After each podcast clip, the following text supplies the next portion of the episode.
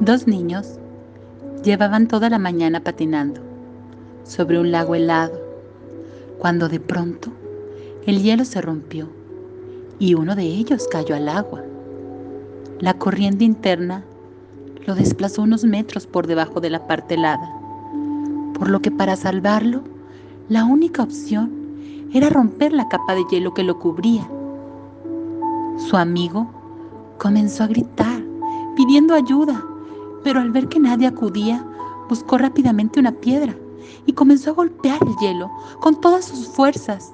Golpeó, golpeó y golpeó hasta que consiguió abrir una grieta por la que metió el brazo para agarrar a su compañero y salvarlo.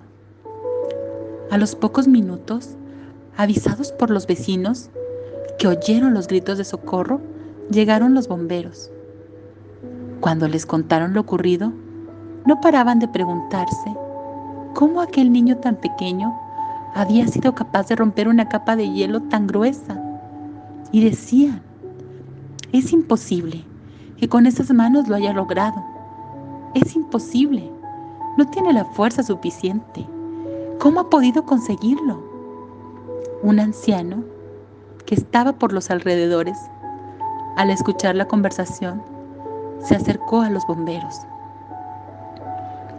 Yo sí sé cómo lo hizo, dijo. ¿Cómo?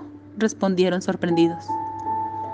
No había nadie a su alrededor para decirle que no podía hacerlo.